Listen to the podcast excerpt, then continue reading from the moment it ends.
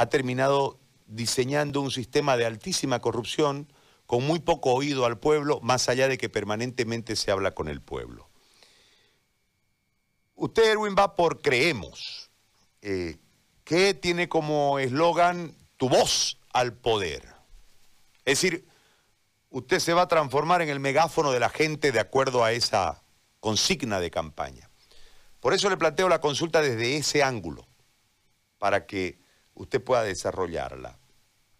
¿Se puede cambiar o el político nuevo está resignando todo para transformarse en un elemento más del sistema que lamentándolo mucho tiene en este instante un desgaste muy fuerte? Le planteo la consulta y espero su respuesta. Muy buen día, bienvenido. ¿Qué tal, José Gary? Un gusto de conversar con vos y con, las personas que te acompañan ahí en, en, cabina. Mira, lo que pasa es que si uno asume que se va a meter a una actividad política y para no cambiar nada, eh, no tiene sentido, no tiene sentido. Eh, el solo, la, la, simple condición de ser joven eh, hace que uno vaya ya, no por ingenuidad, sino por idealismo, sino por idealismo, vaya con la pretensión de cambiar. Probablemente uno no puede cambiarlo todo, no puede cambiarlo todo, pero tiene que cambiar al menos su propia praxis, su propio accionar. Uno de los elementos recurrentes que yo digo, José Gary, es que la ética que debe ser, digamos, el, punto seguro, el, marco, además, de referencia obligatoria eh, eh, para todo, pero en particular para la praxis política, para la, acción política, porque la política es discernimiento y acción. Eh, la ética dejó de ser parte de la, de la acción política. Hace mucho, ¿tú te acuerdas la frase del yo le meto nomás? ¿Eso qué es lo que hace de Evo Morales? Eso lo que hace es poner al político con su subjetividad personal aquí. Y la ley, el marco legal, el Estado de Derecho eh, y la propia ética política eh, es, pareciera que es externa. Y entonces la ética se tiene que acomodar a la praxis del político. Esto no puede ser. La ética tiene que ser el marco de referencia ineludible para la praxis política. Y esto es precisamente un mal. Esto que tú estás diciendo tiene que ver con, con, todo esto, con un cambio que tiene que haber, pero que tiene que ser además generacional. ¿De dónde vienen los políticos, querido José Gari? ¿Vienen de Marte? ¿Vienen de la Luna? No, vienen de una sociedad. Y entonces a veces nosotros queremos pedirle peras al olmo, queremos pedirle al político que sea diferente, cuando quien tiene que cambiar somos todos, la sociedad, porque es tan corrupto el político como el empresario que viene a pedirle favores torcidos al político. ¿Te das cuenta? Somos corruptos todos cuando nos pasamos un semáforo, etcétera, etcétera. Entonces, ¿de dónde viene la corrupción? Viene de la falta de moral de la sociedad, ¿verdad? Por tanto, son problemas profundos. Yo cuando hablo de este tema de la corrupción, yo digo, ok, hay que ponerle una serie de candados a la administración de gobierno mayor control social, este es un tema. Otro tema que nos interesa muchísimo a nosotros los comunicadores, Gary, es el tema de los mecanismos para la eh, transparencia del Estado, ¿no? Eh, la digitalización del Estado, que el control social sea transparente, etcétera, etcétera, etcétera. Son temas que particularmente me, interesan como periodista trabajar muchísimo. Pero, pero además, tenemos que darle a esto también una lógica de, eh, de mediano y largo plazo porque es en el mediano y largo plazo que tú tienes a través de la educación, que tú tienes resultados sostenibles. Y claro, cuando un político viene a decirte que la solución es educar, que la solución es ir cambiando los inputs culturales de la sociedad, eh, es raro que venga un político a decirte esto, porque claro, el político solo dice cosas que tienen una consecuencia electoralista. Pero claro, yo no soy político, y no voy a venir a decirte, bueno, ahora sí, ¿no? Ahora soy candidato político, pero de momento simplemente soy un candidato. No vengo a decirte cosas que a lo mejor la gente quiere escuchar, vengo a decirte exactamente lo que pienso y espero mantenerme en esa línea de conducta, aún como autoridad. Entonces, en ese sentido hay que decirle a la gente con total honestidad que la mejor forma de prevención en el feminicidio, en la corrupción y en un montón de problemas que tenemos como sociedad, el mejor método de prevención es la educación y lo va a hacer siempre. Entonces, si queremos cambiar, tenemos que cambiar como sociedad y eso requiere una visión desde el punto de vista educativo y por supuesto con una opción de mediano o largo plazo. Pero eso no implica, y ahí se equivoca el político, se equivoca terriblemente, no implica pensar en un futuro lejano, ¿sabes? En 10 años nosotros podemos tener resultados. En 10 años, Gary, podemos cambiar una generación. Gary, eh, Gary, a tu hijo, mi hijo Santiago tiene en este momento 4 años. En 10 años en 10 años podemos tener resultados diferentes ya de una generación que podemos darle una óptica diferente de ver la, la sociedad. Ahora, Erwin, yo observo, ¿no? hace bastante tiempo que observo y opino, pero ah. me, llama, me llama La, atención eh, dos factores eh, en este tema. Es decir, lo aspiracional desde el punto de vista de lograr un espacio dentro del aparato político para, desde el poder, conducir en relación a la propuesta en algún momento y después el ejercicio. ¿no? El, ejercicio determina lo que vos acabás de señalar en este momento. Esa lógica de si me voy a meter por, por meterme, ¿para que me meto? ¿no? Hay que transformar. Pero es como que el aparato es demasiado, demasiado voraz el aparato y termina gente que uno conoció eh, con todos estos ideales y demás, eh, como enrumbada, alineada y fanática de la defensa a ultranza de un aparato altamente corrupto y altamente corruptor. Eh, desde esa perspectiva, desde lo práctico, ¿cómo se cambia habida cuenta de que en este momento, producto de la corrupción, más allá de los malos manejos y todo lo que ha ocurrido en los 14 años y en el resto de la historia, eh, hemos visto que un hecho de corrupción le cuesta la vida a un individuo, porque por ese hecho de corrupción no hay plata para un hospital, no hay plata para una cama, no hay plata para un médico, porque alguien se sustrae la plata, alguien se la roba la plata. Van todos a los aparatos de construcción de carreteras, etcétera, porque ahí hay un aparato corruptor. El pobre, el pobre constructor no puede trabajar si no cede a la corrupción. O sea, el sistema es muy complejo. Desde ese, ese lado, eh, ¿cómo en lo práctico? Porque la última parte de tu vida profesional estuvo vinculada a la iglesia, lo que entiendo genera una sensación de un, temor a Dios por las acciones, porque hay, un, hay, alguien que todo lo ve, eh, que no tiene que ver con la imagen pública, sino con eh, el, el tema conciencial individual. ¿Cómo se transforma esto en ustedes? ¿Cómo ustedes pueden ser conductores de había un eslogan de Transredes que ya no hay, es conductores de esa energía para transformar. Eh, desde la posición que si la gente quiere, ustedes van a tener y van a ostentar como padres de la patria, como diputado en este caso. Eh, ¿Cómo se transforma desde la práctica? De dos maneras, Gary. Y antes quisiera decir que eh, esto que tú dices es fundamental, porque si hay algo que me trajo a la política es mi conciencia. Yo era feliz trabajando profesionalmente para la iglesia, era prácticamente un sueño realizado, poner mi, capacidad profesional al servicio de la iglesia. Eh, fui eh, un bendecido de trabajar allí eh, y amaba estar allí. Y entonces, ¿por qué me salgo de un lugar donde yo estaba feliz para estar en un lugar en el que en el momento que tú das, pones el primer paso, ya estás en entredicho? ¿Por qué dejo eso? Pues por mi conciencia mi conciencia personal me hace recibir un, llamado eh, que retumba muy fuerte eh, y que me dice que tengo que procurar hacer eso. La fe es para transformar. Gary, yo, mm, a mí no me convence mucho, te soy 100% honesto, una fe que es solamente espiritualista e individualista. Y hay mucha gente que practica ese tipo de fe.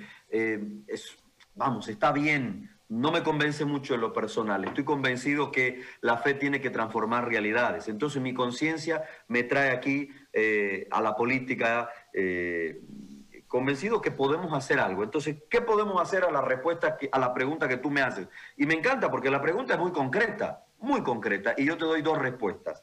Eh, quizás la primera más importante. Tenemos que cambiar el funcionamiento del Estado, Gary. Estoy convencido de esto. 195 años, somos un fracaso.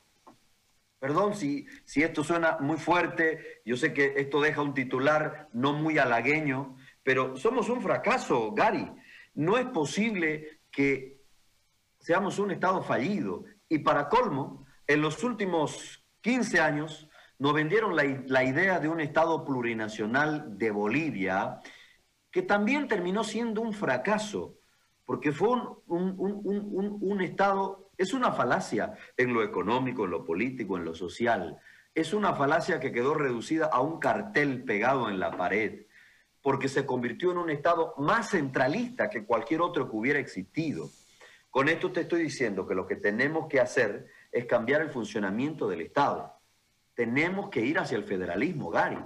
No podemos eh, repetir el fracaso de las autonomías de un Rubén Costas, de una estructura política demócratas que se rindió, que se cansó y que terminó vendiendo la lucha de un pueblo.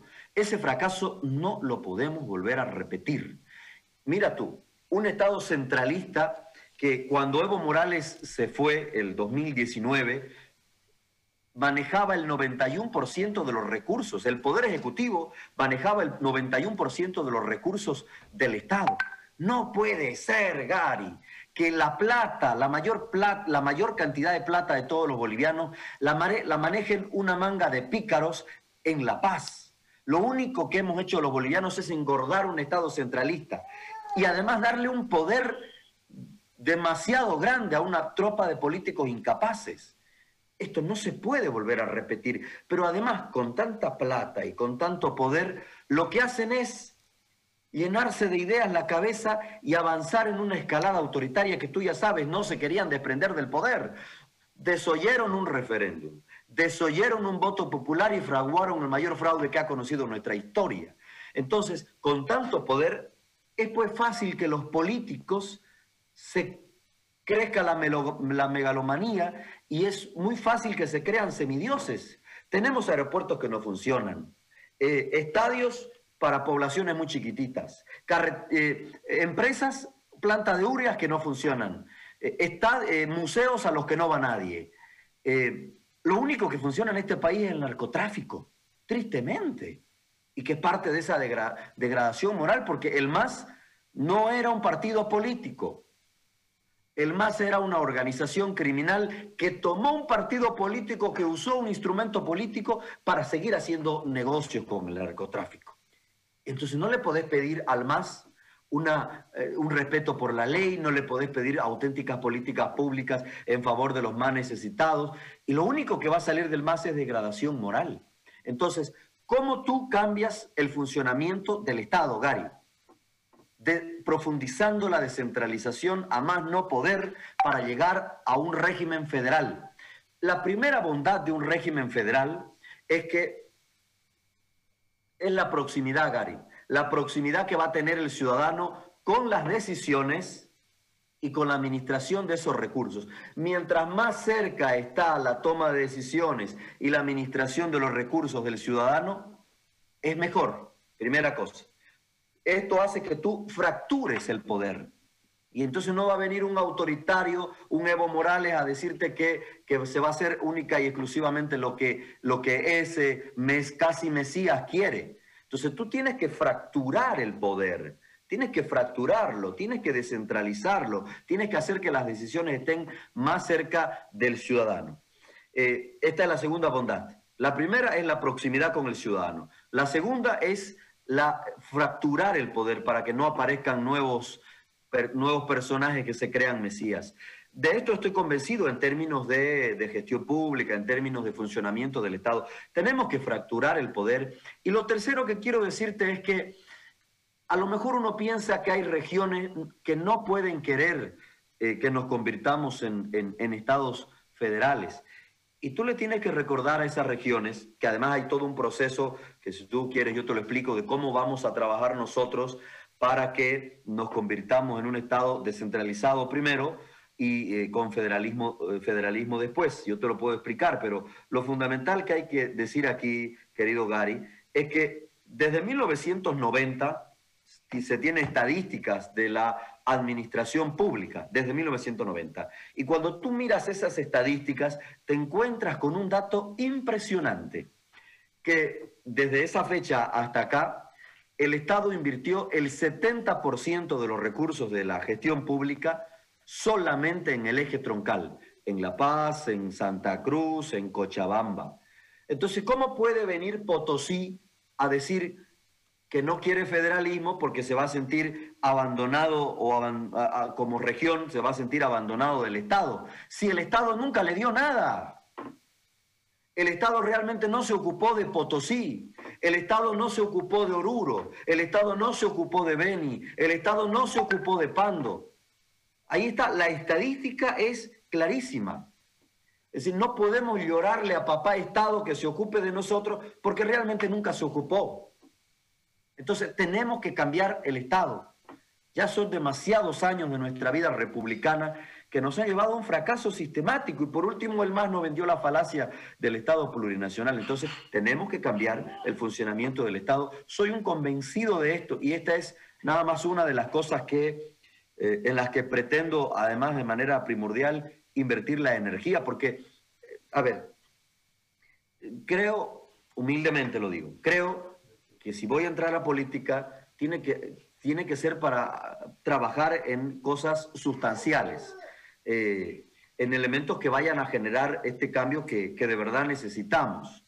Y si estoy en política es porque estoy convencido que lo que se gesta desde Luis Fernando Camacho y del proyecto Creemos es realmente algo nuevo, es algo distinto. Es un proyecto que tiene nueve meses. Hace nueve meses los bolivianos con una profunda convicción democrática, con un profundo eh, apego a la fe, ¿no? unos más creyentes que otros, pero con una profunda convicción que era desde la fe, desde la convicción democrática y pacífica, eh, desde ese convencimiento hace nueve meses desalojamos a un tirano, ¿no es cierto? Un tirano que además renunció y que huyó cobardemente. Entonces, si vamos a, a partir de Luis Fernando Camacho, construir un proyecto político, lo hacemos desde el convencimiento de que tiene que ser diferente. Y entonces hemos hablado, estamos convencidos. Y tenemos la fe de que el pueblo va a apoyar un proyecto que es distinto, un proyecto que es distinto, un proyecto que quiere cambiar las bases, como dice Luis Fernando Camacho. Yo les pido, présteme el voto cinco años y le voy a devolver un país diferente, un país descentralizado y un país sin masistas, dice Luis Fernando. De acuerdo, tenemos que generar un proyecto distinto y en eso lo estamos apoyando Luis Fernando, para que generemos un proyecto distinto un proyecto cualitativamente hablando diferente, porque todos los adversarios de Luis Fernando Camacho en la, a la presidencia, todos ya gobernaron, José Gari, todos ya gobernaron. Carlos Mesa gobernó, El Más ya gobernó, Tuto Quiroga ya gobernó, Yanini Áñez gobernó, poquísimo tiempo, si tú quieres, nueve meses, pero nueve meses bastaron y ya no queremos saber más de este gobierno de Yanini Áñez plagado de corrupción y de incapacidad. Entonces, todos ya gobernaron. Ya sabemos lo que pueden o lo que no pueden hacer. Nosotros estamos convencidos que podemos ser un proyecto distinto. Y eso es lo que estamos construyendo, un proyecto distinto, un proyecto que está comunicando su propuesta, un proyecto que recibe el apoyo de la gente, eso es evidente. Y, estamos para cambiar Bolivia, querido José Gari. Y como dice mi eslogan personal de campaña, estamos convencidos que hay un camino para cambiar Bolivia. Eh, creer Creer es el camino. Creer que podemos hacerlo. Ervin, yo te hago una consulta porque eh, sí, ustedes tienen una propuesta para cambiar Bolivia, pero otra cosa es con la cacha. Eh, es mucha cachanga la del Estado, en la administración como se encuentra. Y cuando uno señala afanes de descentralización es sacarle plata a esa cacha y hacer que otros existan. Vos hacías una eh, explicación en relación de lo histórico desde 1990, el 70% de la inversión en el eje troncal. Si hay una nueva administración, un nuevo modelo de Estado, eh, se va a distribuir la plata. Y obviamente al gobernante le va a quedar menos plata para hacer política, no estoy hablando del tema de corrupción, para desarrollarse políticamente, que eso también tiene un trasfondo. ¿Qué garantiza que Camacho con la cacha no se tiente y deje esto en discurso y el Estado siga como está? Gracias, Gary, por la pregunta. A ver, eh, el proyecto que estamos construyendo con Luis Fernando Camacho tiene muy claro que tenemos que cambiar el funcionamiento del Estado. Eh, vamos a llamar a una asamblea constituyente, vamos a generar las condiciones para, para eso, Gary. Una de nuestras propuestas, y, eso me parece que es suficiente respuesta, una de nuestras propuestas es eliminar la reelección. ¿De acuerdo? De manera que si Luis Fernando Camacho es presidente, vamos a eliminar la reelección. Y por tanto, Luis Fernando Camacho no va a volver a ser candidato a presidente. No va a ser un presidente candidato. No va a estar entre la gestión pública y la campaña. Solo se va a dedicar a la gestión pública. Y lo mejor que puede hacer alguien que solo se va a dedicar a la gestión pública y que no va a volver a ser candidato o a pretender reelegirse es hacer una magnífica gestión pública. Entonces, este es el primer elemento. Eh, de que nosotros estamos yendo al hueso, estamos yendo a lo concreto, estamos yendo a eliminar la reelección. Por tanto, lo mejor que puede hacer Luis Fernando Camacho es ser un buen presidente, hacer lo mejor por las regiones, nada más, nada más transformar Bolivia. Eh, desde, este, desde este punto y desde el punto de vista de la Asamblea Constituyente, con lo que vamos a generar los cambios que te decía, eh, ahora hay un proceso, ¿no? Hay un proceso. Nosotros vamos a dedicarnos a estabilizar la economía los dos primeros años. En ese tiempo se va a generar las condiciones para un pacto fiscal. Y el 2023 va a ser un año hito en la gestión de gobierno de Luis Fernando Camacho. Es el año del pacto fiscal, de concretar el pacto fiscal, pero además va a ser el año en el que vamos a poder palpar lo que es la descentralización profunda. ¿Por qué? Porque el 2023 vamos a transferir las competencias y los recursos del sistema de salud, de la gestión de salud y de la gestión en educación. Eh, este proceso también nos tiene que llevar a convertir a los gobiernos subnacionales, hablo de gobernación y de municipios, en verdaderos gobiernos subnacionales, porque hoy por hoy los gobiernos subnacionales simplemente son, eh, son agencias que ejecutan proyectos, no definen política pública, ¿no? Tú sabes lo mucho que recortaron el estatuto autonómico, o sea, lo dejaron lisiado el estatuto autonómico. Entonces, tenemos que ir convirtiendo a estas eh, gobernaciones y municipios en verdaderos gobiernos subnacionales. Entonces, nada, este es el camino, José Gari. Tenemos que sentar las bases para una verdadera descentralización que tiene que ser profunda y que tiene que llevarnos a, sentar las bases para un Estado federal.